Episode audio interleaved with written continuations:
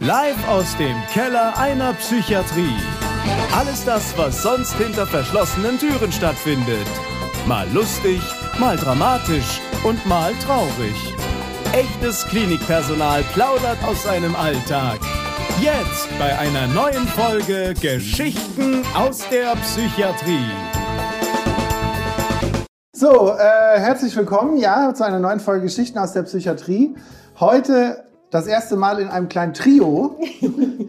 da freue ich mich schon sehr drauf, aber am Anfang gibt es natürlich ein paar Informationen, die ich loswerden muss.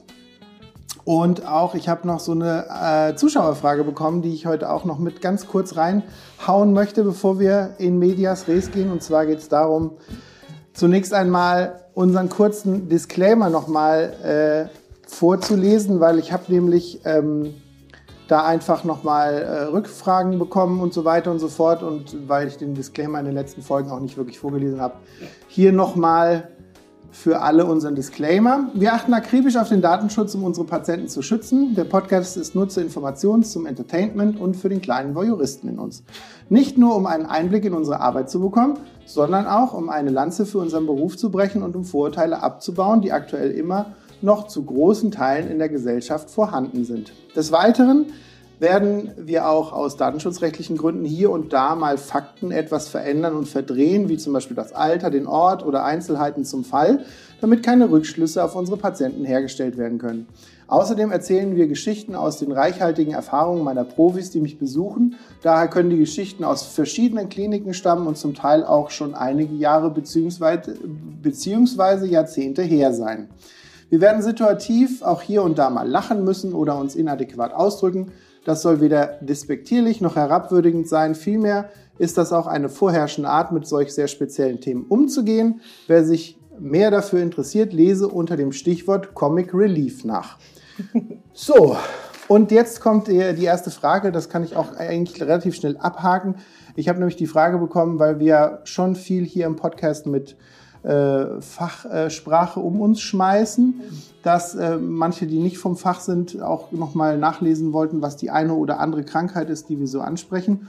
Mhm. Und äh, da habe ich ähm, mir überlegt, dass man in den Show Notes, so heißt es beim Podcast, oder in der Videobeschreibung bei YouTube, vielleicht so kurze Links womöglich von Wikipedia oder so irgendwas reintun kann, wo man mal grob nachlesen kann, um was es da geht. Und ich fand das eigentlich eine ganz gute Idee. Das war eine Frage, die mich erreicht hatte. Und ja, das fand ich ganz gut. So, dann würde ich sagen, Guter liebe Punkt, Familie. Übrigens. Guter Punkt, ist mir auch schon aufgefallen. Ja? Als ich reingeschaut habe, ja? weißt du noch, ja, dass, dass, dass wir sagten, Mensch, das, da fallen Begrifflichkeiten, die ähm, ah, okay. sind vielleicht nicht Allgemeinwissen. Genau. Achso, ja, ja, stimmt, stimmt, stimmt. Ja, ja. Machen wir, genau. Klar. Wir, können ja, wir, wir, wir klären erstmal unsere Berufsgruppen gleich. Ja, ja. Genau. Jetzt gibt es auf jeden Fall erstmal was zu trinken. Yes. Weil ich habe nämlich, lieber Jörg und liebe Bianca, ich habe nämlich äh, hier heute den Wunsch vom Jörg bekommen, ein Leffe Blond. Ja, ich habe es noch nie getrunken. Solltest du. äh, und das werde ich jetzt auch nachholen. Wir haben extra unsere schönen Filzfüßchen hier, Ach, damit das hier auf dem Tisch auch nicht Ach, so klackert. Und dann. Das heißt, du hast aber drei Flaschen, falls du. Ich habe auch mehrere Flaschen gekauft. Man weiß ja, wem man sich einlegt. ich habe mir das Blaue mitgenommen. Ich dachte, ich probiere mal das Blaue. Okay, das kenne ich gar nicht. Aber wir können auch tauschen, wenn du willst. Ach nee. Ach nee. Und äh, Bianca, möchtest du mit oder nee, ich ohne? Ich möchte gerne ohne. Und wenn ich ich, ich habe schon gespäht. Ich habe einmal Proviant Limo gelb und einmal Rhabarber. Rhabarber schon Rhabarber perfekt. ist perfekt. Das, als hätte ich es gewusst. als würden wir uns kennen. Als würden also, wir uns kennen. Cool. Ich habe es nicht gesagt. Ich habe nur gesagt, falls äh, nicht Shampoos, ist egal. Ja, wollte ich gerade sagen. Dann würde ich sagen, einmal Prost. Cheers. Cheers. Cheerio. Mm. Kommt das aus Belgien? Das kommt aus Belgien, ja. Also nicht gebraut nach dem deutschen Reinheitsgebot. Das heißt mit Zuckerzusatz, damit es ein bisschen mehr Umdrehungen hat, aber auch ja. mehr Aroma. Ne? Ja, ich hatte ähm, schon in den letzten Folgen gesagt, ich will den Witz nicht nochmal wiederholen, aber ich bin halt nicht so into Bier. äh, doch, jetzt habe ich ihn wiederholt. aber deswegen, ich, ich kenne natürlich Bier, aber ich bin überhaupt kein Bierkenner und deswegen freue ich mich schon fast, dass jeder, der hierher kommt, sich irgendwie eine andere Biersorte wünscht. Also ich habe jetzt wirklich schon Jever Light und Becks äh, und oh, Bitburger 00 und IPAs und so habe ich jetzt alles in den Folgen schon durch. Achso, das sind diese Pale ziemlich hopfigen, ne? Genau. Ja. Oh, die sind hier So und jetzt bin ich beim ne? Belgischen. Sehr schön. Gut. Ähm, dann würde ich sagen, stellt euch doch mal gerne vor und ihr habt ja, das haben wir, ich meine, ich weiß es ja, aber ihr habt ja äh, sehr spezielle Berufsfelder und jetzt bin ich ganz gespannt. Ja. Du darfst. Ich darf? Der, der, der Ranghöhere fängt an. Okay. Wer möchte, mir ist egal. Ja, ähm, leitender Psychologe bin ich. Ähm, ich bin schon alter Hase hier in der Klinik. Äh, seit ja, fast 20 Jahren dabei. Krass. Krass, ne? Alter. Und ursprünglich gekommen als Wissenschaftler tatsächlich. Ähm, äh, Habe ich auch lange Jahre gemacht. Und bin nun leitender Psychologe und als solcher zuständig für ja, unterschiedliche, unterschiedliche Dinge. Vornehmlich die ähm, Supervision der vielen, vielen Psychologinnen im Haus. Ach ja, genau, ich weiß gar nicht, wie machen wir das? Wie gehen wir um mit dieser Gender-Geschichte? PsychologInnen. PsychologInnen, ne, ist richtig. Und äh, es sind ja tatsächlich vornehmlich Psychologinnen. Äh, aktuell Alles haben Grund? wir, die, pff, das ist ein weibliches Fach, ne? Okay. Das war schon während meines Studiums so. Ja. Ich würde mal schätzen, die Quote an Herren lag etwa so bei 10 Prozent. Und das wird nicht anders in der Psychotherapieausbildung. Ich habe dann also parallel zu meiner wissenschaftlichen Arbeit eine Psychotherapieausbildung gemacht und bin nun der leitende Psychologe, zuständig für ja, den Bereich ähm, psychologische Psychotherapie, ärztliche Psychotherapie, ähm, supervidiere PsychologInnen, ÄrztInnen, Oh Gott. oh. ähm, koordiniere die Spezialtherapeuten. Das ist der Bereich Kunsttherapie, Ergotherapie, Sporttherapie. Ähm, bin involviert in die Lehre, mache noch ein bisschen Forschung.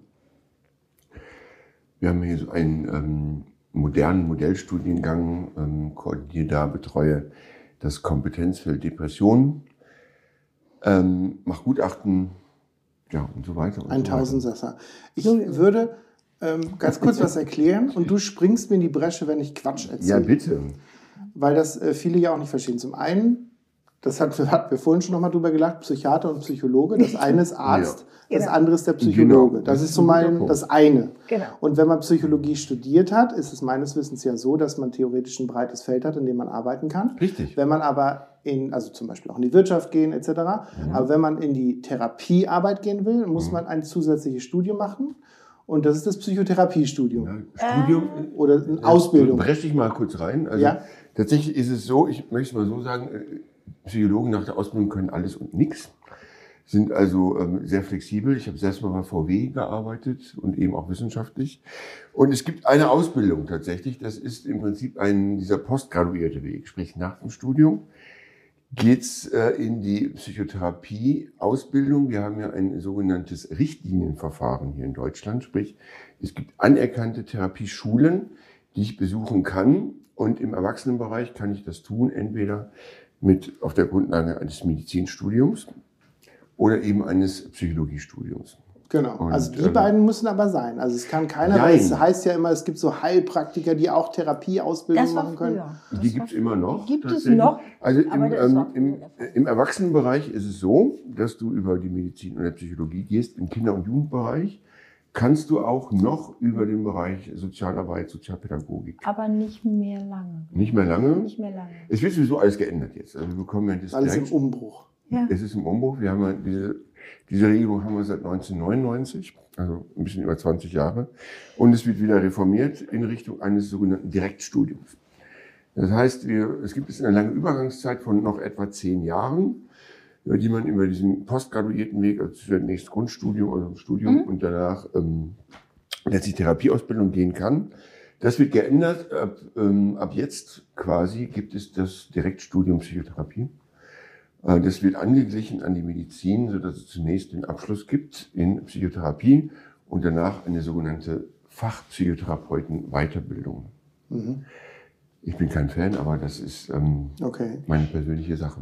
Und, und du hast ja auch noch ein zweites Studium abgeschlossen. Ne? Du bist ja nicht nur Psychologe, habe ich gedacht. Hab ich. Guck mal, was du für einen Ruf hast. was habe ich denn Nein, noch? Hast du nicht noch Philosophie oder so? Entschuldigung, dass ich so laut Das war, das war jemand anders. Das Das, war- das, war, das, war, das auch noch der. Nein, tatsächlich habe ich mal, äh, wollte ich ursprünglich mal Lehrer werden. Ich habe ähm, Okay. Mathematik und Germanistik studiert, aber nicht allzu lange. Angefangen, nicht abgeschlossen, auch nicht lange fortgeführt. Okay, dann war das nicht abgeschlossen. Was nee, ähm, tatsächlich ist aber diese, diese ähm, Psychotherapie-Ausbildung quasi ähnlich aufwendig wie ein Studium. Ja. Also äh, minimal drei Jahre, äh, das hat bei mir nicht ausgereicht, dadurch, dass ich Vollzeit wissenschaftlich gearbeitet habe in der Zeit. Okay. Habe ich das gedehnt, sieben Jahre, auf sieben Jahre und es war knapp davor, dass ich diese Ausbildung nicht abschloss. Ein Moratorium. Ein Moratorium, weil es sich dann doch lange gedehnt hat und ja, wie das halt so ist in der Prokrastination, ähm, war ich dann, äh, sagen wir mal, etwas unmotiviert dabei und war kurz davor, ja. das hinzuschmeißen und nicht abzuschließen, meine liebe Frau. Wir waren ja auch frisch verheiratet und hatten vielleicht auch was anderes vor. Ne? Und hat mich dann doch ähm, motiviert genau. und gesagt, das machst du. Ja. Mir einen Arschtritt gegeben und dann bin ich auch sehr froh gewesen, weil das natürlich die Bandbreite an Möglichkeiten. Und dann, dann doch leidender Psychologe auch gewonnen, trotz Prokrastinationsprobleme. ja, es war auch so, dass natürlich in der Wissenschaft ich dann irgendwann nach langer Zeit ähm, sagen wir mal so, nicht mehr so motiviert war, wie ich das mal zu Beginn war. Das hat verschiedene Gründe. Ähm, und dann war ich froh auch über die Option, mich mehr der Klinik zu ja, widmen, vor einigen Jahren. Dem Thera vor allem Therapie machen. Genau, Therapie machen mehr. Und dann eben auch auf einer Metaebene um, ähm, gestalten, wie so Psychotherapie in so einer Klinik aussehen kann, zusammen mit einer ärztlichen Kollegin und eben auch, ja, im Prinzip dann doch Lehrer werden, ähm, nur eben in diesem Rahmen. Anleitend für Psychologen. Anleitend für PsychologInnen. Genau. genau. und Ärztinnen und äh, wie auch immer. ja, ich ziehe das nicht durch. schaffst, schaffst du nicht. Schaff, Schaff ich nicht. Das ist ja auch Keine Stunde lang. Also in Lehrveranstaltungen, ne, dann mache ich das ähm, mit, ja, wir sind ja angehalten, nicht wahr, vom Dekanat. Gab es ein Schriftstück, ähm, genderneutral oder gendersensibel zu sprechen. Und ich, es gibt ja da Pros und Kontrast. Und erstmal schaffe ich fünf Minuten und dann habe ich keine Lust mehr, weil dann auch die, ähm, die Zeit einer Lehrveranstaltung nicht ausreicht. Die zehn Minuten kriegen wir nicht obendrauf dafür. Es ist ja auch so, dass es einfach noch bei Leuten, die jetzt auch schon älter sind, und wir sind ja so alle schon du? älter, Also ich bin so? ja auch schon älter und du ja auch. Ich meine, wenn man da so reinwächst, ja. dass man gerade so in der Schule ist, man lernt das vielleicht ja, ja. auch mit und so weiter, dann kommt das so in deinen Sprachgebrauch. Aber wenn du das irgendwie gefühlt 40 Jahre nicht genutzt hast oder 45 Jahre, dann ist es schwierig, das von jetzt auf gleich einfach umzustellen. Ja, Bianca, dann so. stell du dich doch gerne mal vor. Ja, was Bei mir ist es ganz viel einfacher. Ich bin gar nicht so, äh, ich, bin, ich habe gar nicht so viel spezielle Sachen. Ich habe Medizin studiert und bin Psychiater geworden, das heißt Facharzt für Psychiatrie. Was ich früher auch gar nicht äh, verstanden hatte, wo der Unterschied ist, nämlich äh, als ich studieren wollte und in der Oberstufe war. Irgendwie hatte ich schon immer die Idee Psychiatrie. Ich habe gelesen, was macht ein Psychologe und was macht ein Psychiater. Und dann habe ich gedacht, oh, naja, ein Psychologe kann halt keine Medikamente verschreiben. Und dann sagt dir immer ein Arzt, was, ob jetzt Medikamente oder nicht. Und dann habe ich irgendwie so in meinem schlichten Frauenverstand gedacht, dann werde ich doch lieber Psychiater. Und dann habe ich gedacht, das ist Psychologie und dann noch was dazu. Das meint sie nicht so mit dem schlichten Frauenverstand. Das meint sie so. und äh, dann sagte mein Philosophielehrer, das ist ja erst das lange Medizinstudium. Und ich, was denn für ein Medizinstudium? Hast du nicht auch Philosophie studiert? Ach. Der bleibt drin. Von dir kann alles drin bleiben. Und dann habe ich gesagt, oh, wieso Medizin? Und dann sagte er, ja, dann müssen Sie erst Medizin studieren, weil Psychiatrie ist ein Facharzt. Dann habe ich noch mal ein bisschen genauer nachgelesen und da habe ich gedacht, Donner, tatsächlich.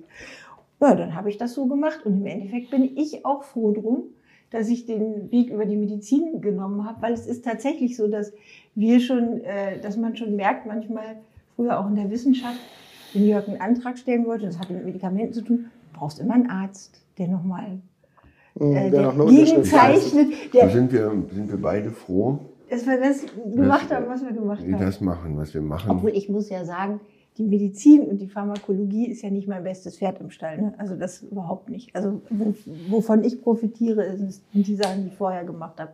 Also äh, also, wenn ich eine Theke zwischen mir und den Patienten hätte oder sowas, wäre das auch, äh, also ist auch so. Also wir profitieren beide, nicht wahr, äh, im Austausch. Also ja. bei uns zu Hause ähm, unsere arme Tochter, nein, nicht wirklich, aber es findet viel, wie würden sagen, Intervision statt im Hause ja, Saumann. Ja, ja. Und äh, so auch am Abendtisch oder zum Frühstück etc. Welche Konsequenzen das für unsere Tochter hat. Das werden wir dann irgendwann mal feststellen. Ja, meine Tochter ist ja auch damit konfrontiert, mit einem Krankenpfleger, Ja. der lange psychiatrisch arbeitet, Das- aufzuwachsen. genau, das ist genau. äh, gerade auch so im Konsequenzbereich und so im, im Aushalten von bestimmten Dingenbereich ist das, äh, denke ich, für sie schon auch ziemlich schwierig.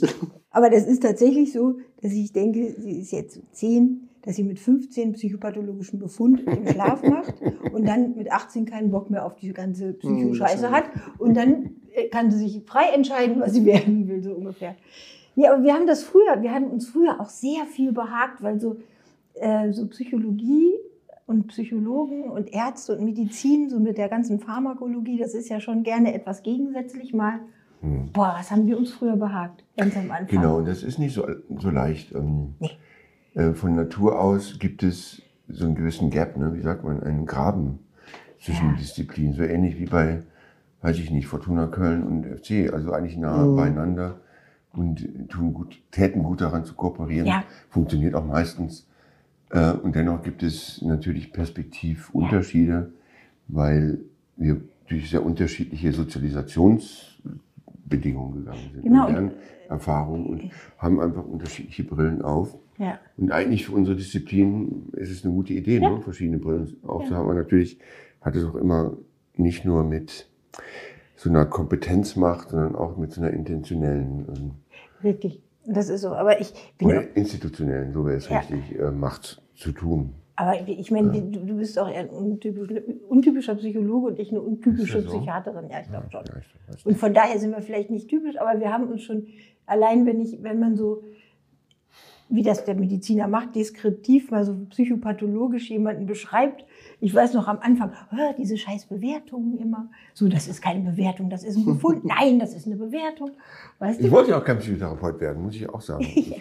Ich bin dazu gekommen, äh, weil ähm, diese Wissenschaft eben sehr steinig war. Also ich habe das gern gemacht, ähm, auch ja promoviert, habilitiert etc.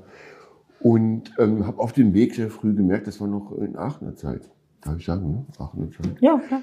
ähm, dass ich da von einem Drittmittel-Kurzvertrag zum nächsten gehangelt bin, zum Teil dann auch mal als wissenschaftliche Hilfskraft eingestellt war, Ja. Unterwert und dann über drei Monate und dachte, fragte ich meine damalige Chefin, ist das immer so? Und ich war wirklich überrascht, wie schlecht die Situation ist und ich glaube, das hat sich nicht signifikant verbessert. Und in dem Zuge mh, habe ich dann noch mh, ja, ein zweites Standbein im Prinzip mir besorgt. Ich hätte jetzt fast gedacht, dein zweites Standbein ist elektronische Musik gewesen. Das ist, äh, es gab mal Nein, du weißt doch, das Stabilste ist der Dreifuß. Tatsächlich gab es eine, eine, eine kurze Zeit, ähm, direkt nach dem Studium war das ja. Da habe ich eine CD aufgenommen.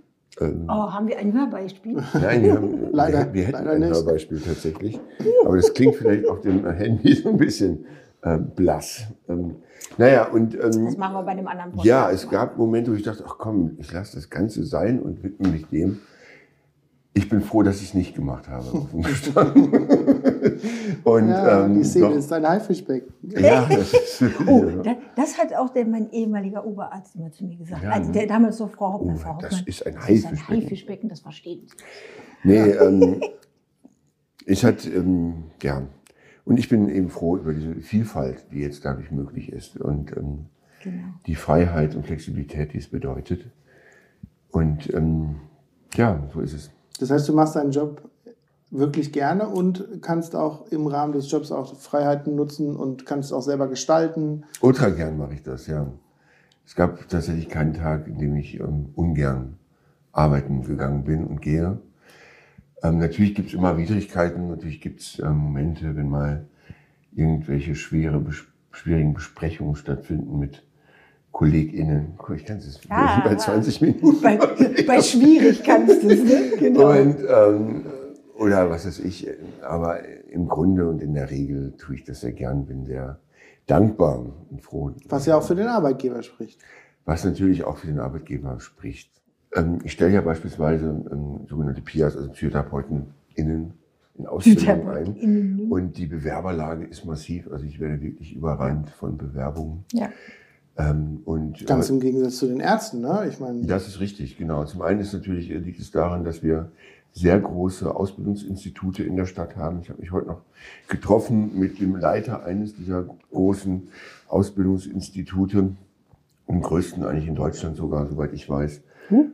Äh, Oh. und ähm, da hat sich auch, muss man sagen, aus Sicht der Kandidaten die Qualität deutlich verbessert, hat er gesagt, Hat er gesagt? äh, hat gesagt ist ja dann Und äh, sprich, es ist sehr beliebt hier, diese, dieses Jahr zu machen im Rahmen der Therapieausbildung, was mich sehr freut. ja, ist doch schön. Ähm, weil es gibt natürlich Austausch ähm, unter den KandidatInnen und, ähm, und ähm, die haben dann auch Ordner, wo sie dann so ihre Erfahrungsberichte ablegen und äh, die fallen offenbar sehr gut aus. Ja, gut. Die Menschen, Super. äh, die, Leute, die PsychologInnen zum Beispiel, zumindest kommen sehr gern her. Und für die Pflege weiß ich das gar nicht, ob das auch so ist. Ich denke, dass die Pflege hier im Haus auch schon beliebt ist. Das Ja. ähm, liegt aber auch darin, dass es halt ein spezielles Fach ist und wenn man sich sozusagen berufen fühlt, dieses spezielle Das Fach ist zu so. machen, Das ist so. Dann äh, kannst du dich hier halt auch echt gut etablieren. Und das merke, und das finde ich eben auch. Also ich merke auch, dass ich bin immer schon intrinsisch motiviert gewesen, das zu machen. Ich meine, ich bin ja ab 98 meinen Abschluss gemacht, also das ist nun auch schon. Habe ich Abi gemacht. ja, guck an, Oh, guck mal. das ist 23 Jahre her. Mhm. Und wer mir das gesagt hätte, dann hätte ich wahrscheinlich hätte ich geohrfeigt, aber es ist weniger Zeit zur Rente, Wie, wie zurück. die Ja, ja. Zeit, die ich gearbeitet Ja. habe. Und die ist wie nix äh, Ja, vergangen. und ich, und, äh, ähm, stimmt, ich bin auch schon 20 Jahre im Job, Und- das merkst du gar nicht, die ich Zeit. werde auch irgendwie weitermachen, also, schön. solange es geht. Es ist Aber das verändert, Es ist ich finde, es verändert sich schon mit der Und, Zeit. ja, und es ist auch sehr dankbar, weil man kriegt immer, man kriegt sehr viel zurück und es lohnt sich im Alltag das, das gut zu machen und motiviert, Ja, weil du dann enorm viel Ja. zurückbekommst Ja. von Patienten zum Beispiel, Genau. Mhm. aber auch von Kollegen. Aber was, man, wa- was eben auch so ist, ist, man verändert ja aber auch den Blick so auf die Patienten. Ja. Wenn ich so überlege, die, äh, so die ersten Patienten, die ich so zum, zum Beispiel im, äh, in der Früherkennungsambulanz hatte, was ich da für Briefe geschrieben habe, oder wie ich das zusammengefasst habe, was ich gedacht habe über manche Krankheiten, wie Patienten so sind oder wie Kollegen, wie Ja, man ja. selber so ist. Und du musst auch Bock haben, über dich selbst was zu lernen. Und das, das verändert sich in 20 Jahren enorm. Und das macht total Spaß zu sehen, wenn man denkt, so, oh Gott, was habe ich denn da? So, ne? Wieso soll ich denn der Patientin mit der Borderline-Störung nicht meine Telefonnummer geben? So Anfänger, machst du einmal, machst du nicht wieder. Ne? So. Ja. Andere schon, Ich ne? äh, muss sagen, ich bin gleich durch mit dem Bier leider Oh. und muss mir gleich noch eins aufmachen und ich sehe gerade, es hat 9%, also ich sollte mir nicht mehr viel, sollte mir nicht mehr viel aufmachen. Ich, ich habe ähm, 6,6. Genau. Na gut. Moin. So, Ähm, ich würde sagen, wir gehen gleich auf jeden Fall nochmal auf dein neues Fach ein, weil ich Ja, bin gerne. ganz gespannt. Aber jetzt machen wir ein kleines Päuschen, damit ich äh, was anderes trinken kann. Bis gleich. So,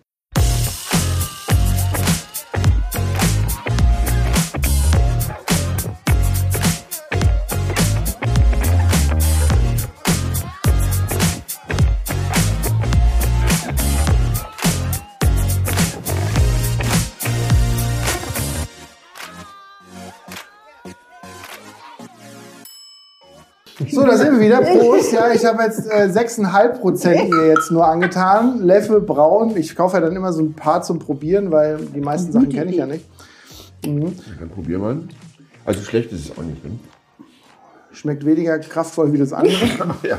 Vita mal. Schmeckt aber ganz gut. Oh. Ist tatsächlich ein bisschen malziger. Ja, sag ich schon. Genau. Ich wollte noch mal da einsteigen, weil wir gerade ja ähm, auch über eure Jobs gesprochen haben. Und ich selber habe es ja aktiv mitbekommen, weil wir haben ja zusammen auf Station Ja, auch gearbeitet, Bianca.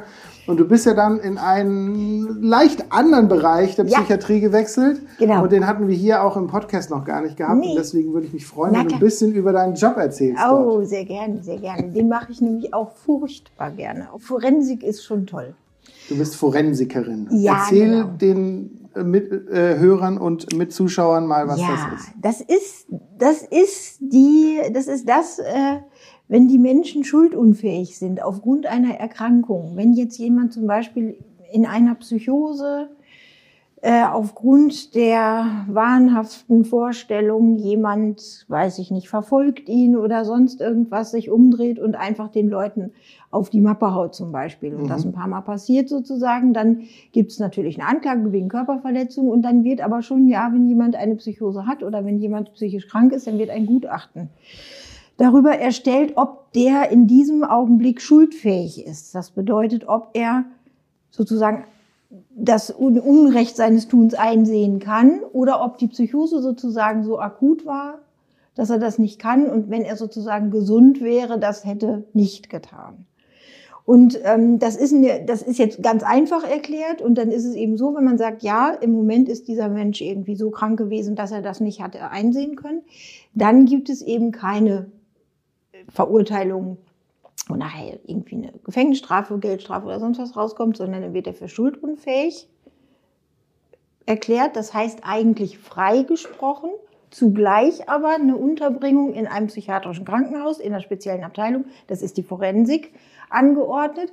Und dann gibt es verschiedene Paragraphen, nach denen dann äh, untergebracht werden kann. Das ist aber nicht das, nur zur Aufklärung für die Menschen, die uns zuhören, nicht das, was man immer sagt, wenn jemand dann im Knast war, dass er dann so eine Sicherheitsverwahrung bekommt. Das Äh, ist nicht dieses nee, erst Knast, dann Psychiatrie, sondern direkt Das ist Psychiatrie. direkt, aber es kann eben auch sein, es gibt viele oder einige von unseren Patienten, die sind zunächst auch äh, im Gefängnis gewesen, also in der Untersuchungshaft oder sowas. Und dann später ist zum Beispiel rausgekommen, dass, man, dass, die, eigentlich, dass die eigentlich psychiatrisch erkrankt sind, die ganze Zeit schon. Und dann ist es sozusagen, dann wird erst so eine äh, Unterbringung nach verschiedenen Paragraphen. Es gibt 63 und 64. 64 ist klassisch für, ist, ist so für Suchterkrankungen, weißt du. Das sind, das ist befristet auf zwei Jahre, meistens drei. Zwei Jahre ist so der Gesetzgeber. Nach zwei Jahren, es wird jedes Jahr einmal geprüft. Ne, ist das noch sozusagen, ist das noch aktuell? Mhm. Oder kann man sozusagen den Paragraph dann irgendwie, ist es, greift das nicht mehr und ist derjenige dann geheilt sozusagen oder in dem verbessert in, seiner, äh, in seinen Krankheitssymptomen? Oder 63er, das ist das, was wir zum Beispiel ähm, behandeln. Mhm. Da ist es so, da gibt es kein Enddatum. Und da kann es eben sein, dass Patienten über Jahrzehnte untergebracht sind, weil die so schwer erkrankt sind, weil die auch Medikation verweigern, weil die vielleicht auch nicht ja, also die, das bedeutet, das im Allgemeinen bedeutet so eine Unterbringung, dass derjenige allgemein gefährlich ist. Also gefährlich für die Allgemeinheit und erst wenn diese Allgemeingefährlichkeit nicht mehr besteht, wieder entlassen werden kann oder auf Bewährung äh, irgendwie so, dass es Und das weitergehen kann. prüft ihr auch kontinuierlich. Das wird jedes Jahr einmal in einer Anhörung, das ist so eine kleine Verhandlung, eine Haftprüfung in dem Sinne, ne? Mhm. also sagen immer die Patienten, die sich da auskennen. Und da werden nochmal, ob die Voraussetzungen für diese Unterbringung noch weiter bestehen, also diese Gefährlichkeit für die Allgemeinheit. Ob sozusagen, wenn ich ihn entlasse, eine hohe Wahrscheinlichkeit besteht, dass so etwas wie das Anlassdelikt, warum der untergebracht ist, wieder passieren kann.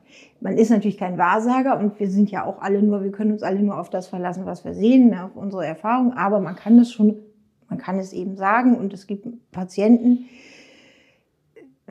das sind halt auch bestimmte Erkrankungen, bei denen man sagen kann, das, also es gibt welche, die sind seit über 20 Jahren da und die sind immer noch gefährlich für, oder es kann immer noch sein, Was sind das für Krankheiten? Ich meine, das kann man ja allgemein benennen. das kann man allgemein nennen, es sind vor allem so pädophile Patienten. Mhm. Also es gibt ja unterschiedliche, das wäre, da, da könnte ich auch Stunden drüber erzählen, aber es ist einfach, es gibt unterschiedliche, äh, gibt es unterschiedliche, es wird ja immer eine Diagnose gefunden und bei pädophilen Patienten, die tatsächlich auch so bekennt pädophil sind, die sehen das auch selbst nicht als Störung an und sind auch nicht Mhm. der Meinung, dass das sozusagen schlimm ist, sondern ne, kennt man ja, ich meine, das kennt man in der Presse eben auch, ne? das, das ist ja nicht falsch, dass sie dann irgendwie sich da wenig einsichtsfähig zeigen und so.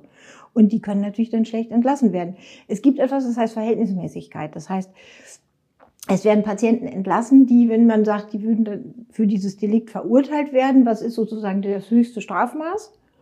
Und wenn das sozusagen in der Unterbringung erreicht ist, dann kann man, gibt es so juristische Mittel und Wege, um die Patienten dann äh, zu entlassen. Das ist alles hochkompliziert und das, ich bin seit fünf, fünf, sechs Jahren da und das ist so, ich lerne immer noch dazu. Mhm. Es gibt immer ganz viele juristische Kniffe und Tricks und das ist, das ist das, was total spannend ist, diese Verquickung mit Juristerei. Mhm. Und ich weiß noch, als ich hier früher Gutachten geschrieben habe, also ich verstehe, das macht, also das ist schon, das macht, das macht viel Spaß und man kann viel machen, weil die Patienten sehr, sehr krank sind. Und, und dann, lange bleiben. Und sehr lange bleiben. Und man hat halt viel Zeit eigentlich mit den Patienten zu arbeiten. Und ähm, man muss ja sagen, hier sind ja die Patienten selten so krank wie die Patienten, die ich da gesehen also habe. Also der Vergleich Forensik, Boah. Normalpsychiatrie ist, oder ist, Akutpsychiatrie und genau. Forensik. Und dann ist es nochmal speziell diese Klinik und die andere Klinik, äh, äh, das ist, die haben immer noch ein ganz anderes Patientenklientel. Mhm. Ne? Also wir haben hier ja diesen kleinen, schnuffeligen Sektor. Na gut, das ist ja auch eine Sache, die ich, die ich auch selber am eigenen Leib auch schon miterlebt habe, weil ich bin ja meine ersten fünf Jahre habe ich in Darmstadt in der Klinik gearbeitet ja. und die ist natürlich eine viel kleinere Stadt, aber die haben halt auch nur eine Psychiatrie und ja, eine geschlossene richtig. Station. Und dadurch decken die halt mit ihren, alles, ja. ich glaube, Darmstadt 170.000 Einwohner trotzdem ja alles ab. Ja, also alles, was äh, einläuft, äh, äh, läuft auf diese Station auf. Und, genau. und dadurch hast du auch dort ein anderes Klientel genau. wie in, in anderen äh, Psychiatrien, genau. die halt ab abhängig ihrer Postleitzahl bestimmte Lebens- und Wohnbereiche abdecken. Ja, ja genau. Ja, also genau. gerade wo und, so Brennpunkte sind, ist es natürlich heftiger genau. als ja. nicht Brennpunkte. Und wenn wir mal ehrlich sind, hier das, also das äh, Klientel dieser Klinik, das ist ja das hat ja noch nie einen Brennpunkt gesehen, sozusagen. Nee, das liegt, und, genau, das genau, liegt am Postleitzahlen. Das, ne? Genau. Also das, und genau. die forensischen Patienten, die zu uns manchmal kommen, das sind welche, die schon seit Jahrzehnten bekannt sind die kommen dann irgendwann, werden die mal, wie wir immer so schön sagen, forensifiziert. Weil nach dem hundertsten Übergriff dann irgendeiner sagt, dann so, jetzt reicht irgendwann es. Eben lang. So, es reicht mir jetzt so ungefähr. Nee, es ist aber auch gut. Und was, was, was man positiv sagen kann, man kann ja sagen, das ist so lange und manchmal, es hilft aber auch, dass diese Unterbringungszeit so lange ist, weil die Patienten dann ausnahmsweise mal mediziert werden müssen. Mhm. Und viele, das kennen wir ja, da kennen wir auch hier die ganz akuten, die werden mediziert, die werden auch untergebracht für eine gewisse Zeit. Mhm. Die kommen raus und die setzen sofort wieder ab. Ja, ja. Und das sind die Patienten, das die dann wirklich keine Chance haben abzusetzen und die ja. werden peu à peu besser. Und da ist zum Beispiel, es gibt einen Patienten, ist seit 1977 fast durchgehend krank gewesen. Ja. Und der hat zu mir jetzt gesagt, nachdem vor Jahren auch schon, den hatte ich da in der Forensik behandelt, und er hat gesagt, wissen Sie was, seit 40 Jahren habe ich wieder das Gefühl, dass ich ein Ich habe dass ich mein Ich so pure und simple, wie es ist, wieder erlebe und das ist toll. Und ich, das hat man nicht immer, aber das passiert. Ne? Und das ist, manchmal ist es eben auch gut bei allen ja, Fällen, wo man denkt, na gut, das muss jetzt vielleicht nicht sein. Ich habe ich hab in Kontext Pädophilie, mhm. da habe ich was im Kopf, was ich mhm. gerne dann mit dir mal besprechen ja. würde, wo du es gerade ansprichst. Ja. Und ähm, ganz grundlegend gesagt ist das natürlich eine Krankheit, wo jeder den Finger drauf zeigt und sagt, oh mein Gott, das kann nicht, das darf nicht, das, ja. das, das ja. gehört, keine Ahnung, dem gehört der Piep abgeschnitten und ja, krieg, der kriegt die genau. Fingernägel gezogen und so ein Typ, der darf überhaupt gar nicht und so weiter.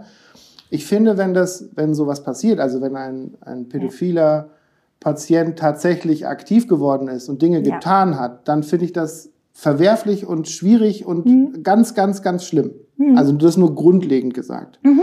Aber ich habe gelesen und da sollte sich jeder sozusagen, bevor er ähm, schnell schießt mit seiner eigenen Meinung und die Schubladen aufmacht und die Leute reinschmeißt, mhm. einmal kurz ein Stück zurücktreten, finde ich. Ich habe der, von der Charité gehört, dass es aktive ähm, Therapiemöglichkeiten gibt, dass Leute sich sozusagen proaktiv ja. melden können und sagen, ich bin pädophil, richtig. ich kann damit nicht umgehen, richtig, richtig. ich brauche Hilfe und dass solche Leute eigentlich in meinen Augen den größten Respekt verdient Richtig. haben, die dann sagen, ich brauche Hilfe, ich genau. gehe dahin, damit es eben nicht zu einem Übergriff kommt. Das ist richtig. Es Wie gibt, siehst du genau. das oder ja. hast du damit auch schon Erfahrungen gehabt? Ähm, das ist ja dieses kein Täter werden. Ne? Und kein Täter werden, das, das, das ist eben genau dieses, man kann sich anonym melden, man kann sagen, ähm, ich habe diese Neigung oder ich habe auch von mir aus diese Diagnose und dann äh, gibt es da Angebote.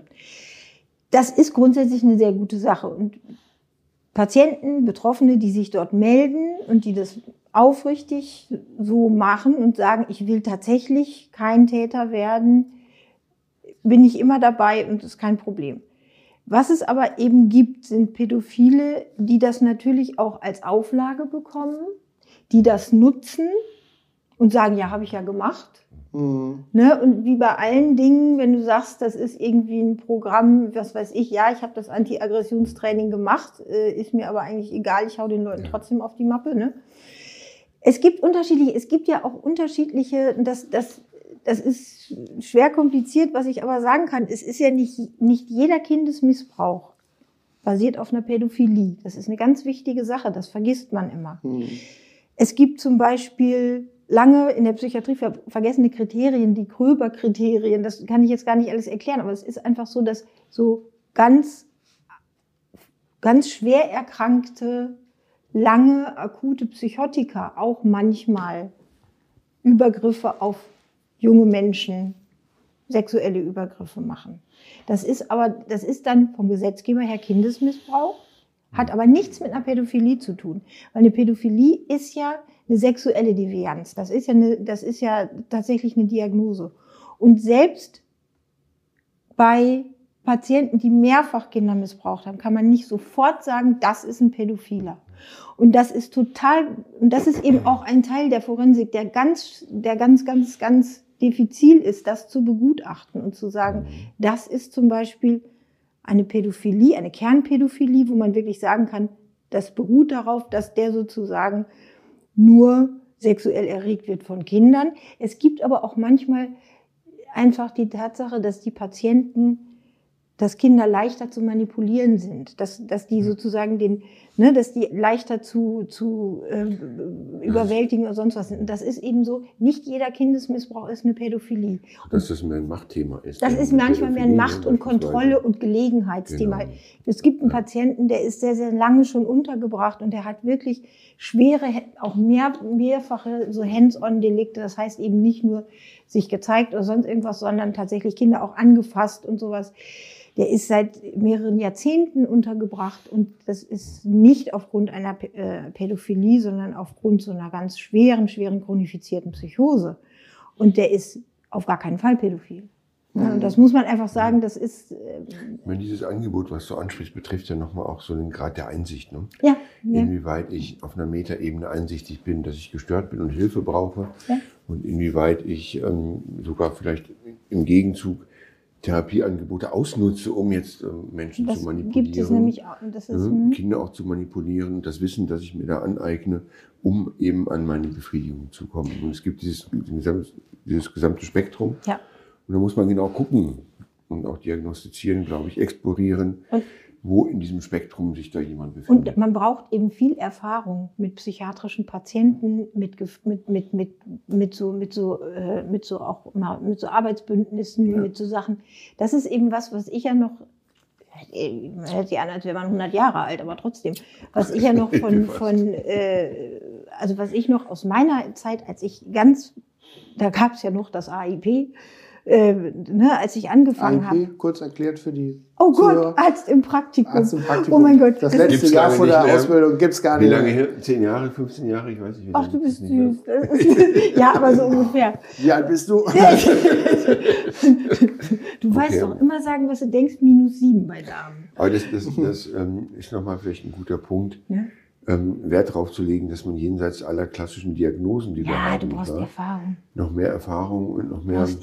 Bandbreite an Beschreibungsmöglichkeiten. Ja, das ist Das ja. heißt, in der Forensik werden auch gar keine neu anfangenden Ärzte überhaupt eingestellt. Nee, Also, also, früher war das, ich bin, bin weiß nicht sicher, wie, weiß nicht, wie die Politik jetzt ist, aber als ich äh, mich erkundigt hatte, damals hieß es, du musst mindestens drei Jahre Erfahrung in der Psychiatrie haben. Und dann, und aber äh, selbst ich das klingt wenig. Ne? Ja, Das aber, aber wenig, ne? trotzdem, Aber wenn, glaub- du, wenn du dir anguckst, wie das im Moment, wie Ihr jung könnt die ja auch Kollegen nicht aus dem. Vollen schöpfen, muss man sagen. Das Ja, heißt, es sieht so aus, man muss ne? auch eben gucken, was an Bewerberlage da ist. Man muss auch natürlich die Mhm. Stellen besetzen. Ja, also es ist Und ja, dann entsprechend wird man das Niveau oder das man anlegt an Erfahrung Aber- adaptieren. Ne? aber man muss tatsächlich sagen, ich habe ja, ähm, der Unterschied zwischen der Forensik und der Allgemeinpsychiatrie, finde ich, so wie ich sehe, ist, dass in der Forensik auch die normale Stationsarbeit recht gleichberechtigt zwischen Psychologen und Psychiatern ist. Also das, was manchmal eben. Das ist übrigens nicht in der Forensik nur so. Ich habe heute noch jemanden supervidiert. Das ist ähm, in einer Ja. verwandten Klinik genauso. Ja, das mag aber eine Klinik, aber das ist ja ein Thema, das immer so ist. Ja. Ne? Das ist ja Ich glaube aber, der Hintergrund dessen, wenn ich da mal reingrätschen Ja, darf, ist ja auch der, dass, dass wenn man ein Akutkrankenhaus hat, sozusagen, und es kommt jemand akut rein, Mhm. und damit will ich gar nicht deinen Berufsstand despektierlich betrachten, ja. aber du musst ja erstmal ähm, die ersten fünf Tage die Schale knacken, bevor man sich zusammensetzt das und über Probleme spricht, oder? So. Ja? Also ich habe heute noch mit jemandem gesprochen, der auch in einer Akutklinik arbeitet. Und da ist es so, Genau. dass die Ärzteschaft sich um die Pharmakotherapie kümmert, aber die ähm, Verantwortlichkeit genau. der Behandlung liegt in äquivalenter Weise beim Genau. Psychologen Aber das, und der ist nicht mal approbiert. aber das ist ja eher selten. Ne? Das Ich meine, ich finde die Idee gut, wenn du das, so beschreibst. Das, dass ist super. dass die aber, Tätigkeiten äquivalent sind. aber kannst du in den ersten Tagen auch schon arbeiten? Ich- also kann kannst, ich. Ja, weil, sag weil du hast ja echt Ja, ja. auch schwierige Fälle, wo du dann sagst, buh, da kann ich drei Sätze sagen, da kommt ein halber von an. Ja, aber Und sag, das, aber ist, das, und das ist ein Denkfehler. genau. Kläre mich auf. Es heißt nicht, dass je akuter, desto Desto somatischer. Desto, genau, das ist ein Nee, Ding. da, das wollte ich gar nicht sagen. Ich will nur sagen, dass du einfach nicht so rankommst. Ja, aber du kommst als Arzt ja auch noch Ja, weniger ran. Du gehst ja nicht gleich mit einer Spritze drauf. So, ich weiß, die meisten, also das ist ja, das, Das ist ist ja so- auch ein Thema, das Nein, ist schwierig. also ähm, es gibt durchaus auch Interventionen in hochakuten Stadien. Und, ja, Dankeschön. Und es ist durchaus denkbar, dass man ein System findet, wo äh, die Zuordnung äquivalent erfolgt. Dass also, Ich- ja, Hm, Es ist ja in der Forensik so, wir kriegen die ja teilweise von der Straße. Die werden mit Haftbefehl dann ja, gesucht, genau. die werden eingefangen und dann kommen da, ich habe jetzt, das verändert sich auch gerade, es wird, es wird viel akuter. Früher war es wohl geruhsam, also es war halt so, dass die Patienten schon anders in der Forensik ankommen. Im Moment ist es, wir haben die Hälfte von 20 Patienten, wir haben fast die Hälfte unmediziert. Und die sind so hoch akut. Natürlich gibt es hochakute Fälle, die jetzt nur Ja. via Benzodiazepine Ne, aber beispielsweise, die müssen die ja auch Also nehmen. Medikamente, die müde machen. Medikamente, Die- die, die müssen- runterfahren, Die müssen Ja. sie auch die ich nehmen. Ne? nicht verabreiche und Ja. auch nicht Aber, es, aber die, das Geben ist ja nicht das Problem. Genau. Also ich kann das ja verordnen, nur ob jetzt ein Psychologe einen Patienten dazu kriegt, das einzunehmen oder jemand anders. Das Verordnen ist, ist ja ein formaler Akt, das kann ich ja, Ja, machen. klar. Ne? Aber wir sind ja mitten in der Debatte, wer kann was und wer darf Genau, was. Ne? genau. Und das ist äh, etwas, was Aber- natürlich diesen von mir Genau, aber das ist tatsächlich eine- berichteten Graben auch. Hattest du denn mal einen Fall gehabt, wenn ich, weil das mich auch Ja. wirklich interessiert, hattest du denn mal einen Fall gehabt, wo du ziemlich in eine akute Phase hinzugekommen bist, wo, wo, wo vielleicht Ärzte und Pflege gesagt haben, boah, der braucht noch mal drei Tage, bevor der sich konzentrieren kann Ja. für ein Gespräch und du hast dann wirklich aktiv, wo du sagtest, Ja. das hat wirklich geholfen? Also ich kann dir, ich kann dir sagen, ich habe noch, den ich noch immer sehe, einen Fall betreut hier in der Klinik, da war ich froh, die ärztlichen Kollegen mit EKT, nämlich Elektrokrampftherapie, im Hintergrund zu haben, die tatsächlich überhaupt nicht erreichbar war. Eine äh, Patientin, die wiederholt ihre Suizidalität geäußert hat, die wollte sich, äh, Über, woll- ja, über längere die Zeit. wollte Ne? sich das Leben nehmen und wirklich also plötzlich im Gespräch, ich dachte, wir sind auf einem guten Weg und dann sagte sie, oder soll ich mich umbringen? Mhm. Gut. Ich so, was? Und Aber war das zielgerichtet oder war das eher so, ich sage das jetzt mal, das war, plump Aufmerksamkeit haschend? nee, darum ging es ihr gar nicht. Die war tatsächlich in einer derart verzweifelten Situation, Mhm. dass sie das, ja, so wahrgenommen hat. Nur nochmal, und ähm, bei dieser Patientin haben wir eben parallel eine Elektrokrampftherapie durchgeführt und oh Wunder, so etwa Sitzung 10 oder 11 erschien sie mir wie verändert und ich bin froh aus meiner Perspektive, weil ich hätte äh, ohne diese Hilfe die Patientin nie erreicht. Ja. Also Und umgekehrt eben auch, ne? ja, Und ähm, da muss man gucken und das wird vielleicht nicht immer so wahrgenommen, Ja. muss man auch sagen. Aber genauso ist es so, dass ich ja Patienten habe, wird eine pharmakologische ähm, Intervention nach der anderen in verschiedenen Kombinationen versucht, die eben nichts bringen. Und da erreiche ich den Patienten möglicherweise eben über das Wort und über die psychotherapeutische Intervention. Ich muss sagen, das, das, das steht ja gar nicht mehr bei, den, bei, der, bei der ärztlichen Ausbildung so im Vordergrund. Und das war bei uns, also ich habe das, ich hab, ich hab das noch ganz anders erlebt, ne? also dass wir, dass Ja, wir noch so viel ähm, auch so, so Beziehungsarbeit mit Patienten einfach mehr gemacht haben, dass ich mir viel sicherer, also dass ich erstmal so, ein, so, ein, so einen klinischen Bauch entwickeln musste über so Tragfähigkeit von wenn ich jetzt, wenn ich sie jetzt nach Hause gehen lasse, muss ich mir Sorgen um sie machen. Das ist was, das lernt man, während man viel mit Patienten spricht, ne? Und man muss ja auch, Mhm. man muss ja überhaupt erstmal wissen, also man muss überhaupt erstmal auch verstehen, wie, wie so ein Patient, was, was macht so eine Störung, was macht das mit, mit dem Patienten, wie verändert sich das Denken, wie, ich, ich erinnere noch, ich hatte ja überhaupt keine Vorstellung, was, als ich angefangen habe, was ist denn, was, was machen denn so Psychotiker, ne? Also was Mhm. ist denn jemand, der eine Psychose hat? Ist der immer so? Hat der zwischendurch mal? Ist, ist der auch mal normal in Anführungsstrichen? Das wissen ja viele auch, auch so nicht. Das die ist auch ganz keine schwierig. Ahnung von Medizin haben. Die denken immer krank Die oder sind alle so, nehmen dann eine Pille und dann sind sie Genau. wieder gesund So. oder so. Das, und das ist nämlich, das ist nämlich das Lustige und das, das, das ist eine meiner liebsten Geschichten. Ganz, da war ich noch im AIP und da gab es, äh, da gab es einen jungen Mann, der ist äh, durch den Film Matrix äh, so über die, ich hab's gewusst. äh, ne? Matrix ist einfach ein das Film, der die Psychotiker getriggert hat. Das ist einfach so. ist auch so. Habe ich schon immer gesagt. Ja. Matrix ist ganz gefährlich für die Ganz- Psychiatrie. Böser Film, böser Film. Böser Film. Ja, das ist, genau. Und der, der, der kam und das war, dem war natürlich in Matrix, alles in der Matrix, er in der Matrix, wir alle in der Matrix, so.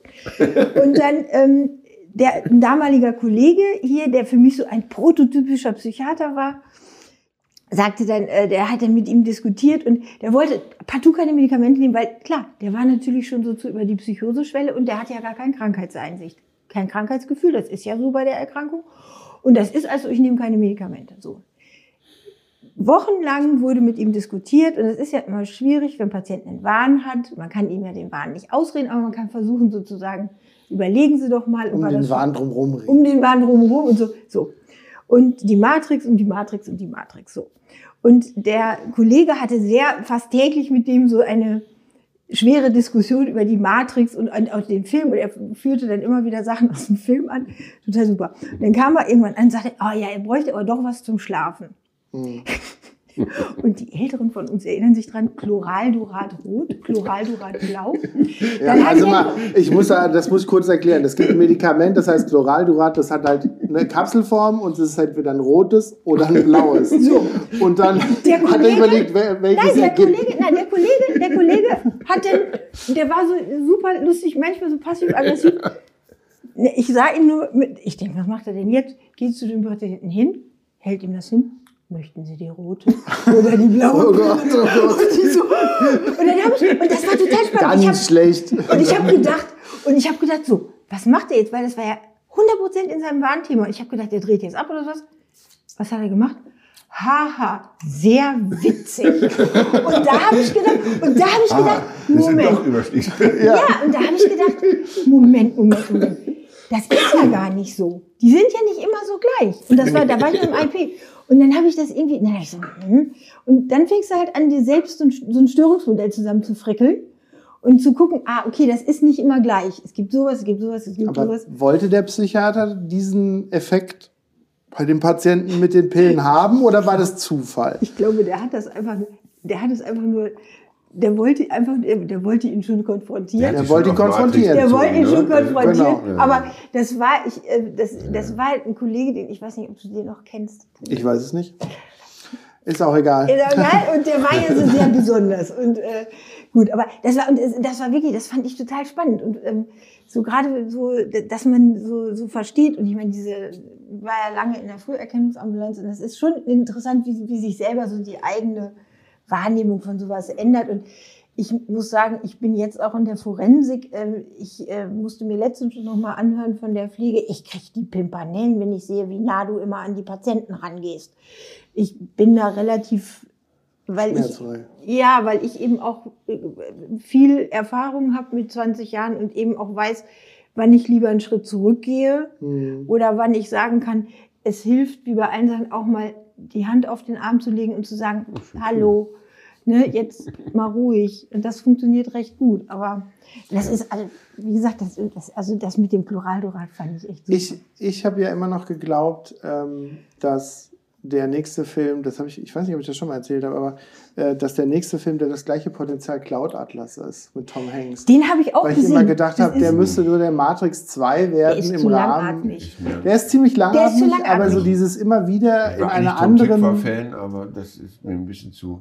immer wieder in einer anderen. Phase des, der, der Zeit geboren werden Ja. und dann andere Personen anzunehmen, aber doch irgendwie der gleiche zu sein, fand ich ein cooles Aber Konzept. das, das ist ein cooles Konzept. Äh, De facto ist es aber so, man muss ja sagen, man denkt immer, man weiß, also es gibt ja so, es gibt ja so Standard-Idealwarenthemen, die ja Mhm. viele haben.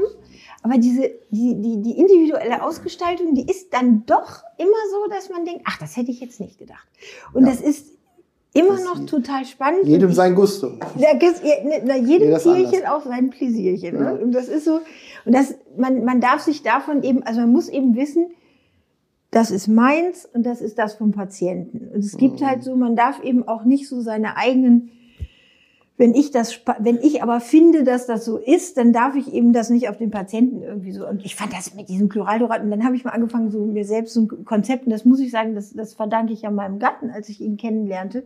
Der hat mir ja ganz viele so tolle, äh, so, so, so tolle Catch, so Take-Home-Messages, glaube ich, Catchphrases. ja, damals mitgegeben. Die muss ich jetzt ab und zu mal zurückgeben, weil er die, glaube ich, manchmal selber vergessen hat. Aber Ich äh, würde gerne noch mal kurz Luft Ja. holen. Ich bin, wie du siehst, nicht so schnell mehr mit dem Bier gewesen, mehr, weil ja ich muss ein bisschen auf die Bremse drücken. äh, auf jeden Fall sehr spannend. Wir machen noch ein ganz kurzes Päuschen und dann hat ja vielleicht der Jörg noch eine Story für uns, klar. die da reinpasst, weil ich finde das alles sehr spannend und auch eine sehr spannende Runde. Deswegen bis gleich.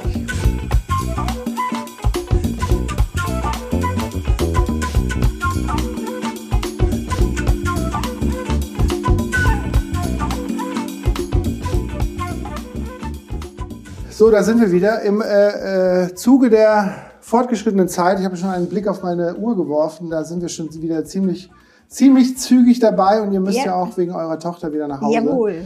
Ähm, habe ich gedacht, wir gehen jetzt noch mal ganz kurz noch in die letzte Runde und ähm, für die zuhörende Community will ich noch mal sagen, dass wir auf jeden Fall äh, Instagram haben und auch WhatsApp. Bei WhatsApp könnt ihr uns immer Nachrichten schicken, äh, wenn ihr das möchtet. Die äh, Telefonnummer für WhatsApp findet ihr in der Videobeschreibung und in den Show Notes von den Podcasts.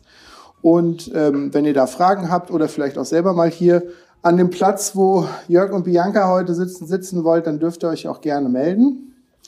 Ähm, auch gerne, wenn ihr selber auch Betroffener seid und sagt, ah, ich äh, bin krank und ähm, oder Ja. ich war krank und habe mal auch eine Erfahrung in der Psychiatrie gemacht und ich muss unbedingt mal mit dir sprechen, Klar. weil ich das gerne möchte, dann könnt ihr euch gerne immer per WhatsApp auch melden.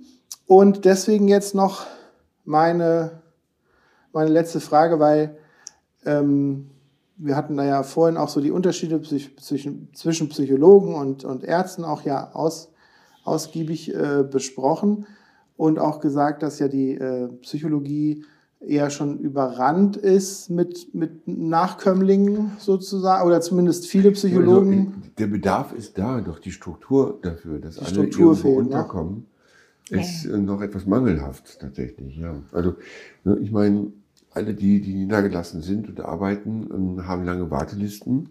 Mhm. Offenbar ist der Bedarf riesengroß. Mhm. Das ist ja auch so eine Problematik der Infrastruktur in Deutschland, dass Das wir ist ein einfach. Problem der Infrastruktur, obwohl man auch sagen muss, dass die Infrastruktur in Deutschland im internationalen Vergleich schon fast luxuriös ist. Mhm. Oh. Auch, Mhm. auch dadurch, dass die, ähm, die gesetzlichen Kassen durch dieses neue Gesetz von 99, was ich schon angesprochen habe, ähm, dass es im Verfahren, dass es eben übernommen wird von den Krankenversicherungen, was auch nicht selbstverständlich ist. Und die psychologischen äh, Psychotherapeuten eben selbstständig arbeiten können, ohne Kontrolle. Das war zuvor anders. Die Mhm. haben letztlich nur, wurden ähm, delegiert von den niedergelassenen Ärzten. Das ist anders. Die können also autonom arbeiten. Das ist schon luxuriös und gut. Und dennoch gibt es einen Bedarf, äh, offenbar. Ähm, Ich meine, wir sind in einer Situation, in der über die Hälfte, soweit ich das überschaue, von Frühberentungen, Erwerbsminderungen, ähm, Behinderungen etc. mittlerweile auf Basis psychischer Erkrankungen erfolgen. Mhm. in zumindest westlichen Industrienationen. Und das ist schon bemerkenswert, finde ich. Und gravierend. Und das ist eine Entwicklung, von der wir nicht wissen, ob die irgendwann mal einen Gipfel erreicht oder wie das, wie das weitergeht. Mhm. Es gibt also einen großen Bedarf und ähm, entsprechend wäre es natürlich eine Idee, diesen an die ähm, Behandlungsstruktur anzupassen. Mhm. Aber das ist ja ein großer Tanker, der muss ja langsam wenden. Das ne? ist so. wie immer. Ich, ich würde in dem Kontext gerne die Bianca nochmal fragen. ähm, da du ja in einem sehr speziellen psychiatrischen Mhm. Bereich arbeitest und ich ja auch schon Psychiater und auch andere Ärzte hier hatte in meinem Podcast, wenn du sozusagen eine Lanze für deinen ganz speziellen Bereich brechen müsstest, Mhm. warum empfiehlst du Neuärzten beziehungsweise auch Psychiatern, die schon ein bisschen Erfahrung haben, einfach mal in die Forensik reinzuschnüffeln? Oder was ist das Besondere für dich, dass das so komplett auch deins ist oder dass es Oh. auch vielleicht auch so anders ist, dass es halt auch so spannend ist? Ja, das sind die, wie ich immer so, wie ich immer sage, das sind die bösen Jungs, die Herzen brechen. es, ist, es ist tatsächlich so, Ein dass großes die, Herz für ähm, leichte Mädchen und schwere Jungs. Das ist, das ist tatsächlich so. Also, ähm, was ich finde, ist, das ist, ja, ich möchte es tatsächlich nur so sagen, das ist wie eine Intensivstation schon für psychiatrische Patienten. Ne? Also, das sind schon Patienten, die sind sehr speziell, was ihre Biografien angeht, was die Erkrankungsdauer häufig angeht und die sind auch häufig schwerer erkrankt als die, die man in der Allgemeinpsychiatrie hat. Es ist viel schwieriger, die zu behandeln. Man hat zwar auch Möglichkeiten forensische, ne, du kannst viele, viele juristische Dinge äh, nutzen, die man wahrscheinlich in der Allgemeinpsychiatrie hat. Aber wenn man so richtig Bock auf Psychiatrie hat und so richtig Bock auf Leute und auf richtig intensive Therapie, dann sollte man das mal ma- ausprobieren. Auf der anderen Seite ist das auch sehr bürokratisch. Hm. Ganz viel, super viel Bürokratie. Es ist super viel Juristerei. Du hast ganz viel mit Anwälten und Richtern zu tun. Das ist total vielseitig. Das macht total, das macht wirklich Spaß, ne? Weil ähm, in diesen Anhörungen, da sind ja immer, ist ja immer so eine, so eine, so eine, so eine, so eine Kammer, also es sind halt immer Richter da. Du hast immer, jeder Patient hat immer einen Anwalt und so Sachen. Das, das macht schon Spaß. Das ist schon so eine, das ist, äh, das ist eine spezielle Art zu arbeiten, weil du wirklich dich mit vielen, vielen, vielen auseinandersetzen musst, vielen unterschiedlichen. Nur, es ist auch gefährlich, das darf man nicht, ne, darf man auch nicht vergessen. Wenn man ein ängstlicher Mensch ist, sollte man das nicht, nicht. machen. Aber das ist nicht gefährlich. Ja, ich finde es nicht so gefährlich. Aber das ist tatsächlich so, wenn man, wenn man ein ängstlicher Mensch ist, sollte man das nicht machen. Aber wenn man offen ist für Leute und wenn man Bock auf Psychiatrie hat, richtig, dann ist das eine Erfahrung, die man mal Ich, machen ich kann. kann mir vorstellen, deswegen, mir kommt da noch eine Frage in den Kopf, ich kann mir vorstellen, dass viele Leute den gleichen Gedanken bei sowas haben wie ich, dass ich mir vorstelle, warum kann ich zum Beispiel keine Kinder- und Jugendarbeit machen? Warum kann ich zum Beispiel auch schwer forensische Arbeit machen? Weil das ja bestimmte Typ Menschen und in Genau. verschiedenen Altern und in verschiedenen Krankheitsphasen oder Ja, auch in verschiedenen Krankheiten sind, die einem eher liegen oder nicht. Genau. Wie schaffst du es, und das ist eine Frage, die mir total auf der Seele brennt, wie schaffst du es, distanziert an Menschen, die schwerst pädophil sind, zum Beispiel ranzutreten? Das, das ist, das ist, das ist Ah, spannend. Gerade wo du ja auch eine Ja. eigene Tochter hast. Das ist, das ist spannend. Das ist, das ist tatsächlich so. Also, darum habe ich gesagt, es gibt so viele unterschiedliche, ne, es ist nicht immer gleich pädophil. Es gibt ein, zwei Patienten, wo ich wirklich arbeiten muss, mit denen zu sprechen. Das, wo ich merke, so, dass ich, dass ich so, einen, so einen inneren Widerstand habe. Das liegt aber eher an der Persönlichkeitsstruktur dieser Patienten. Ich habe tatsächlich den Fokus, das, ich, das hört sich total scheiße an, aber ich habe wirklich den Fokus auf den Menschen mir gegenüber. Und was mich diese 20 Jahre gelehrt haben, diese ganzen, alles, was man so an formalen und Diagnosekriterien, was man alles machen kann. Es gibt diese drei Sachen. Empathie, Großzügigkeit und Mitgefühl. Wenn du das hast mit den Patienten, dann du bewertest die ja nicht. Die sind ja schon abgeurteilt. Und wenn du schaffst, Leute nicht zu beurteilen nach dem, was sie gemacht haben, dann äh, kannst du das machen. Dann bist du da auch, und ich bin, das, du sagst das so, wie ich das distanziert bin. Im Gegenteil, ich bin ganz wenig distanziert. Ich bin total nah an den Patienten dran.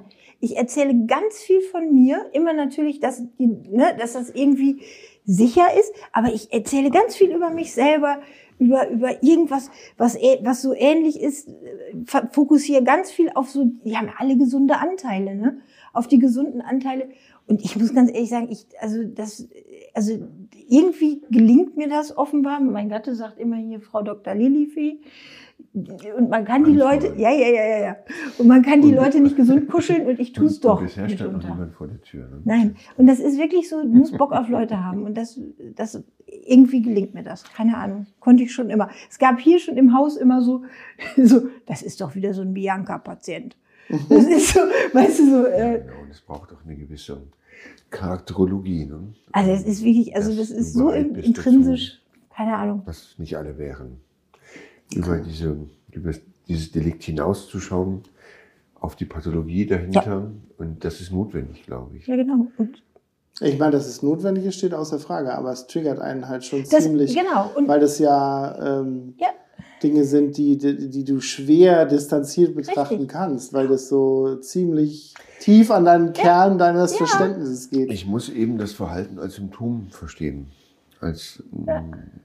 Ja, Symptom der Erkrankung. Und als solches kann ich es abstrahieren und mich davon. Das erinnert mich übrigens gerade daran, das erinnert mich daran, was du gerade sagst, als ich ziemlich noch ein junger Pfleger war, ein Jungspundpfleger und vielleicht so ein Jahr oder so Erfahrung nur hatte, Mhm. hatte ich genau das gleiche Gespräch mal zum Thema Alkoholiker oder Mhm. Drogenabhängige, Ja. wo ich gesagt habe, können die nicht einfach ihre scheiß Können die das Drogen nicht einfach weglassen? lassen? Genau. Oder hören die einfach auf, Das Alkohol ist zu ja, das ist ja trinken? ein Und guter dann, Punkt eigentlich. In unserer Disziplin gibt es ja Störungen, die ganz eindeutig als solche identifiziert und definiert werden. Und dann gibt es Störungen, wo es Verstrickungen gibt, wo auch dann das Team zum Teil nicht das Verhalten wie bei anderen Erkrankungen als Symptom versteht, sondern plötzlich sagt, das macht er doch extra.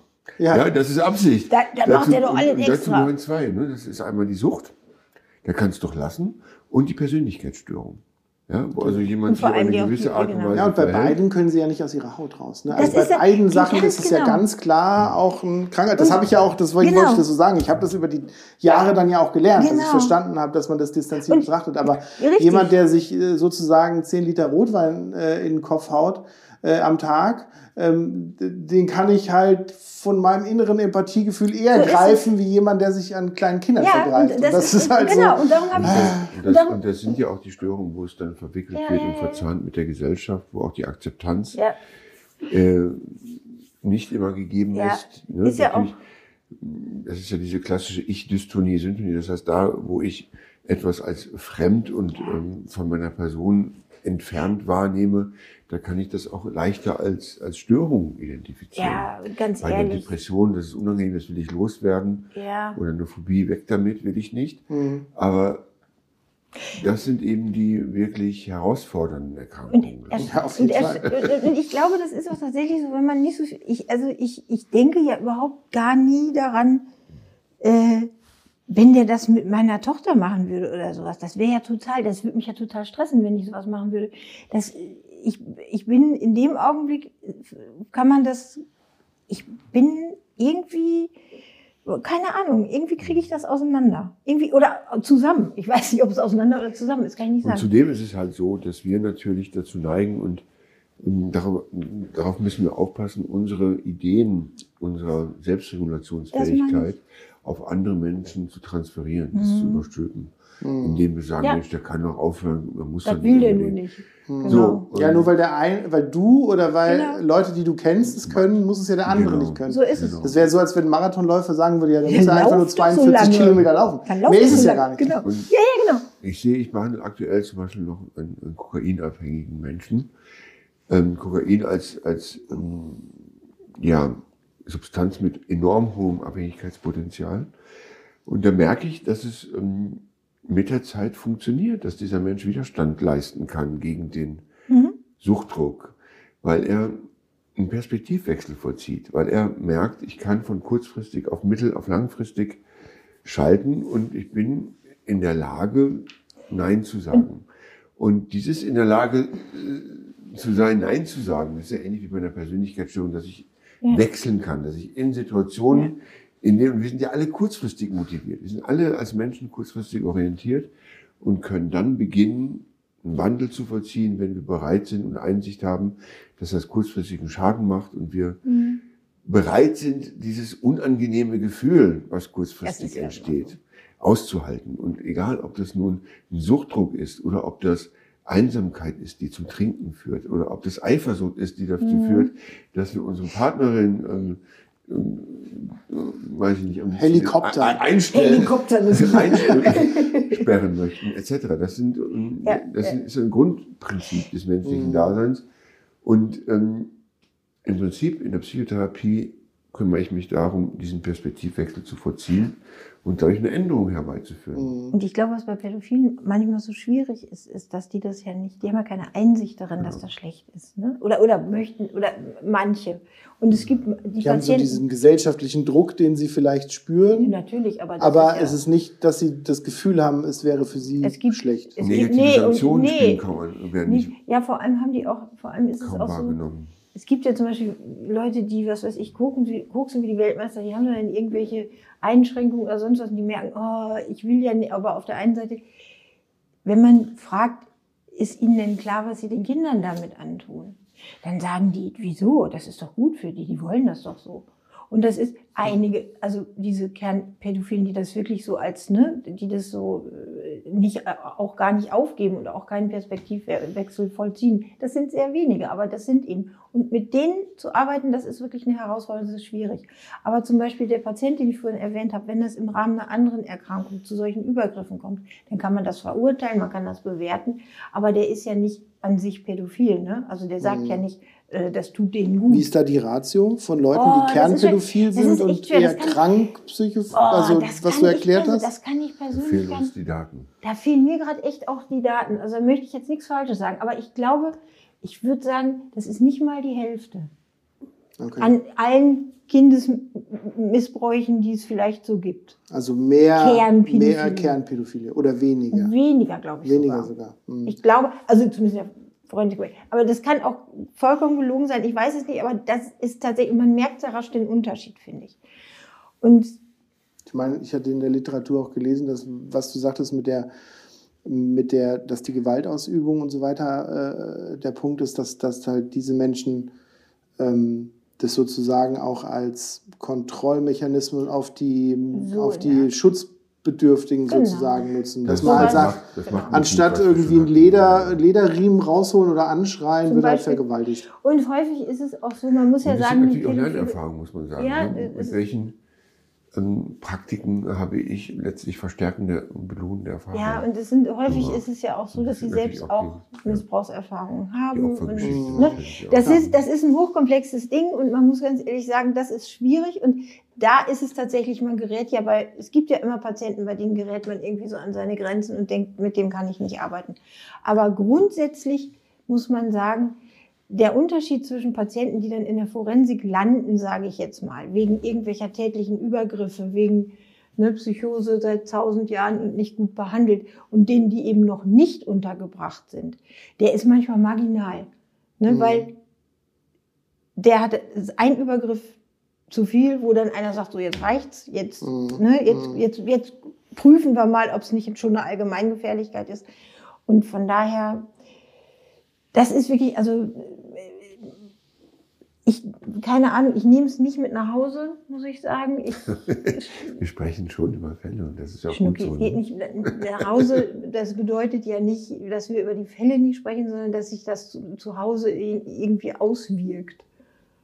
Ja, ich meine, es ist ja auch eine Art von Psychohygiene, dass man Ja, darüber das redet. ist ne? eben ich meine, du kannst ja, genau. du bist ja auch nicht ein Mülleimer mit einem Deckel, der irgendwann überquillt, So sondern du musst halt auch mal darüber reden. Das geht uns ja Genau, auch in jedem und- Job so eigentlich. Und ich meine, wenn ich das nicht, also wenn ich das nicht gerne machen würde, dann könnte ich das nicht machen. Und das ist in der Forensik, glaube ich, nochmal für mich klarer geworden. Wenn ich das nicht gerne mache, weil ich das wirklich gerne mache, was ich tue, dann äh, verkommt das zu einem Sachbearbeiterjob. Jetzt wirklich die, die letzte Aussage, weil, weil sie, ich gucke auf die Uhr. Äh, nee, aber man redet ja immer gerne über das Extrem. Ja. Und was würdest du sagen, ist die Ratio von, von Patienten in der Forensik im Sinne von Pädophilen und andere Krankheiten? ist das wirklich? Wenig, wenig, wenig. wenig. Also sind Pädophile eher wenig Ja. Und andere Krankheiten viel. Nur, dass das mal klar ist, weil sonst, ich will nicht, dass es so rüberkommt, als wenn jeder glaubt, Forensik ist voll mit Pädophilen. Nein, nein, nein, Das nein, ist nein, nein, einfach nein, so, weil nicht. das, das, das triggert nämlich so ein bisschen unser Nein, Gespräch am Ende, um ne? Wenn Nein, wir nein, nein, viel drüber gesprochen haben. Ja, das ist, das, das ist immer das, wo man, das ist der Extremwert, über den man spricht. Das sind Patienten, die haben, gibt es. Aber es sind viel mehr tätliche Übergriffe, äh, bei Psychosen irgendwelche auch Tötungsdelikte, die sozusagen äh, in einer akuten Psychose verübt werden, äh, vor 30 Vorstrafen und bei der 31. sagt nur einer so, Mhm. jetzt reicht's. Ja, auch Ne? dieses Phänomen von dem, äh, verbessere mich, wenn ich falsch liege, aber ich denke, das Phänomen von dem männlichen Borderline-Patienten, der sich also eher fremdaggressiv zeigt, So, die werden wahrscheinlich 100 auch eher bei genau. euch auflaufen wie. So, wenn die Polizei andere- 20 Mal kommt und beim 21. Mal, oder das muss gar nicht so viel sein, das hört sich immer so an. Es gibt Patienten, die haben so eine sehr lange Vor äh, die haben so, so, so einen sehr langen äh, äh, Vorstrafenregister. Aber es sind eben auch, da sind zwei große Übergriffe und da muss man sagen, wenn dann schwere Übergriffe passieren, dann wird das schon mal, passiert das schon mal. Ne? Also das ist, äh, und es gibt, manchmal ist es einfach so, dann, dann hat man aber auch die Muße, es zu behandeln und die Patienten haben eine Chance. Mhm.